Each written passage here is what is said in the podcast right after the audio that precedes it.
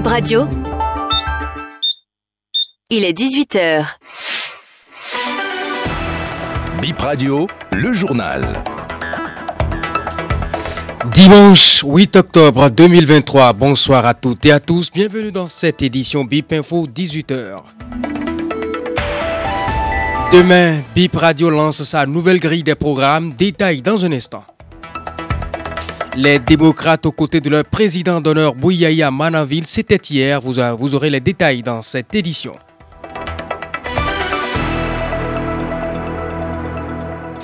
Bonsoir à toutes et à tous et bienvenue dans ce journal. Première entrée radiophonique demain lundi 9 octobre 2023 sur BIP Radio. Béninfo Première, elle démarre à partir de 7 heures. C'est un nouveau programme et de nouvelles émissions vous permettant de vous informer sur tout et en temps réel. Toute l'équipe à votre service sur la chaîne 100% Info, prête pour vous donner le meilleur de nouvelles voix, s'ajoute à celles auxquelles vous vous êtes familiarisé sur la 106 en FM. Les inscriptions pour bénéficier des allocations d'études universitaires au titre de l'année académique 2023-2024 ouvertes. Possibilité pour les éligibles du 5 octobre 2023 au 4 février 2024 de s'inscrire en ligne sur le site bourse.enseignementsupérieur.bj. Les étudiants qui n'ont pas pu faire leur demande d'allocation au titre de l'année académique 2022-2023 autorisés à titre exceptionnel à se rattraper en faisant leur demande. Boniaï à Malanville samedi pour apprécier les conditions des conducteurs de camions leurs apprentis bloqués à Malanville depuis plus de deux mois suite à la fermeture des frontières entre le Bénin et le Niger. Le président d'honneur des démocrates s'est fait accompagner pour la circonstance du président du parti, l'honorable Éric Rondeté et une dizaine de députés.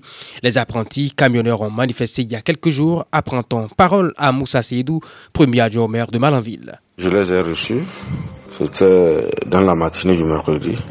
Leur patron avait déjà écrit et à la mairie de Mananville. Le maire a affecté le document au SE pour étude. Et quant à lui, là aussi a affecté au DAF. Donc euh, j'ai eu connaissance justement de la lettre le jour où je les avais accueillis. Je les avais reçus plus tôt. Donc euh, j'ai immédiatement demandé aux responsables de la plateforme de crise de voir comment il faut procéder. Donc la plateforme a été réunie et il est parti les rencontrer même sur le terrain le jeudi dans la matinée. Donc euh, je pense que euh, toutes les dispositions sont en train d'être prises pour essayer de voir ce qu'il faut faire pour eux.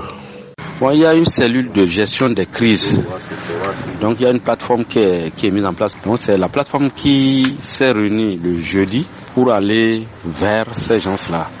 Donc c'est au niveau de la plateforme en réalité que quelque chose sera retenu. À la suite de l'autorité communale, je vous propose de suivre les propos du président d'honneur des démocrates, Boniaï. C'est vrai, il s'est passé quelque chose que tout le monde regrette, c'est vrai, mais ne cherchons pas à utiliser le marteau pour tuer une mouche.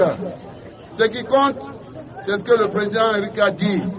Et vous, le peuple, les populations, nous avons vu, le moment est venu maintenant pour qu'une solution rapide puisse être trouvée pour qu'on sorte de cette situation. Eh bien, nous recevons d'espoir et d'espérance. De ce qu'on espère, mettez-vous dans le crainte par vos prières, que la paix devient là, que les frontières seront ouvertes. Mettez cela dans vos prières.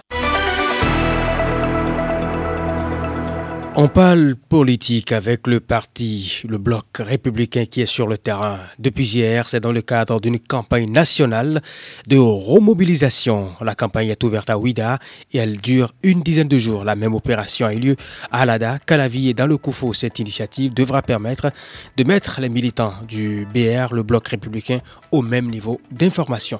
Et c'est sur ces informations que nous refermons BIP Info 18h. Merci de votre aimable attention.